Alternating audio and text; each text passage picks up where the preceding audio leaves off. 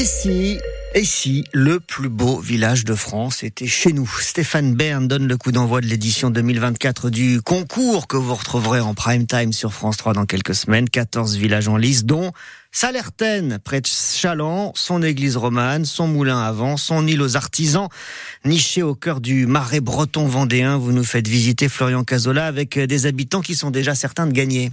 Les portes de l'office du tourisme sont fermées, qu'importe, dans les rues. Ils sont tous des VRP du village et Sylvie n'est même pas étonnée de cette sélection. C'est, je dirais, même un grand paradis. un très grand paradis. Il était même temps que la commune soit reconnue à sa juste valeur pour Marilène, tout sourire en sortant de son cours de gym. Parce que tous les ans, je disais, c'est dommage que notre commune ne soit pas sélectionnée. Parce que c'est un joli village. Enfin, il y a tout ce qu'il faut. Il y a de la verdure, il y a de la pierre. Enfin, moi, voilà. Il y a surtout ces 25 artisans, des céramistes, Vanier maroquinier, fileur de verre et Sophie, elle est brodeuse d'art depuis 12 ans. La commune fait tout pour que ce village, vous voyez, il est de plus en plus joli. On est magnifique. non, c'est une très bonne nouvelle. C'est vraiment cool, on est déjà labellisé Ville et métiers d'art. Antoine, il est forgeron coutelier et ça s'entend.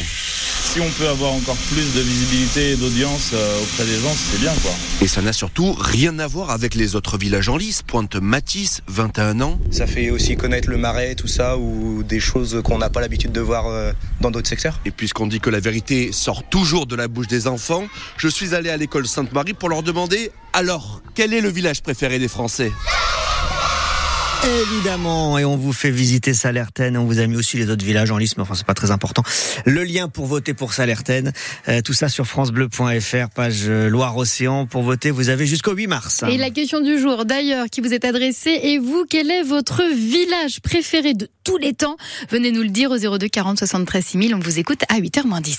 L'actualité, c'est aussi cette condamnation à La Roche-sur-Yon, 18 mois de prison avec sursis, mais surtout interdiction définitive d'exercer pour un restaurateur vendéen condamné pour homicide involontaire hier en août 2019. Une de ses clientes, la jeune Anna, 21 ans, avait succombé à une réaction allergique après avoir mangé un rouleau de printemps dans lequel il y avait des cacahuètes. Elle était allergique aux cacahuètes.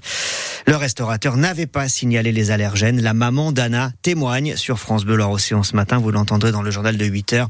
Elle espère que la mort de sa fille servira à quelque chose. Après des années de galère, c'est peut-être enfin le retour à la normale au tribunal de Saint-Nazaire. Et c'est assez rare pour être signalé à un tribunal qui dit qu'il commence à aller mieux.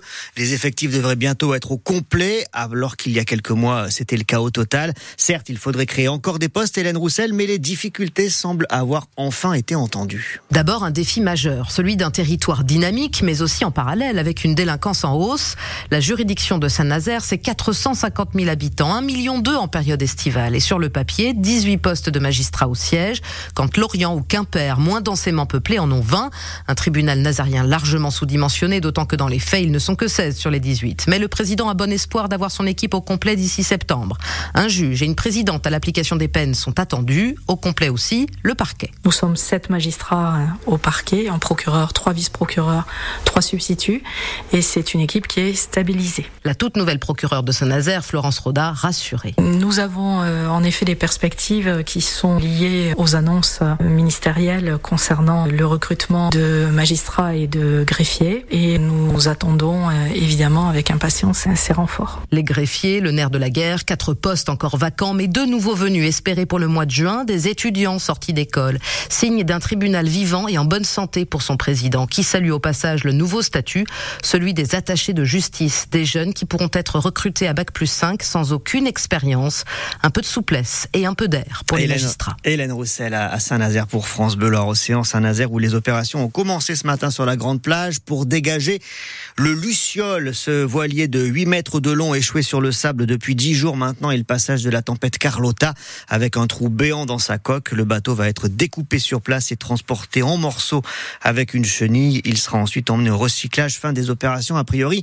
à midi. Le compte à rebours est lancé avant l'ouverture samedi au Salon de l'Agriculture de Paris. Oui, un salon sous très haute tension hein, pour le couple Macron-Attal. Des tracteurs sont retournés dans les rues hier à Marseille et Dunkerque. Plusieurs réunions ont lieu dans les prochaines heures. Emmanuel Macron lui-même reçoit tout à l'heure la FNSEA et les jeunes agriculteurs. Avant de nouvelles annonces de Gabriel Attal prévues demain, Cyril Ardo, le gouvernement a déjà lâché beaucoup il y a trois semaines. Qu'est-ce qui manque encore aux agriculteurs? Les syndicats attendent du concret. Les tracteurs sont rentrés, les choses ne sont pas réglées, a lancé la semaine dernière le patron de la FNSEA, Arnaud Rousseau.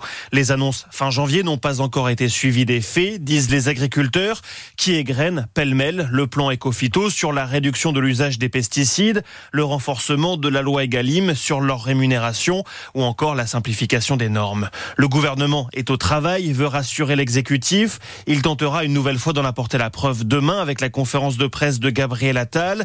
Des annonces autour d'une future loi agricole sont attendues, même si le gouvernement rappelle qu'il y a déjà eu du très concret. Indemnité aux éleveurs d'animaux malades, remboursement partiel de l'impôt sur le gazole non routier, sans compter les mesures locales sur l'usage de l'eau dans le puits de Dôme ou les prélèvements de sangliers dans le Var, par exemple. Et les syndicats préviennent, merci Cyril Ardo, que le climat dans lequel Emmanuel Macron sera accueilli samedi au Salon de l'Agriculture dépendra euh, des avancées et des discussions de cette semaine. Le foot, il évoque euh, une pointe d'amertume, mais remercie les supporters. Pierre Aristouille n'est plus lié au FC Nantes. Il l'annonce sur Twitter. Il avait été écarté fin novembre de l'équipe 1. Un départ après dix années comme joueur et six ans comme entraîneur formateur. Avec nostalgie et regret, je garderai tout y compris les épines, écrit-il. Un ex-nantais rebondit, lui, à Châteauroux. Antoine Sibierski, nommé entraîneur adjoint de la Berrichonne, qui est en national et qui est en difficulté d'ailleurs dans cette troisième division. Autre nantais, Emers Faye, l'enfant de Malakoff, confirmé, lui, à la tête de la sélection de la Côte d'Ivoire après sa victoire en finale de la Cannes. Faye succède, euh, a succédé euh, en cours de compétition à Jean-Louis Gasset, qui avait été viré et qui rebondit, lui aussi. C'est comme ça le foot. Jean-Louis Gasset, Il prend euh, la place de Gattuso, viré pour euh, mauvais résultat. Jean-Louis Gasset arrive en pompier de service. Et puis à du hand ce soir, le HBC reçoit les Polonais du Gornik Jabze. C'est à 20h45 en Coupe d'Europe à la H Arena.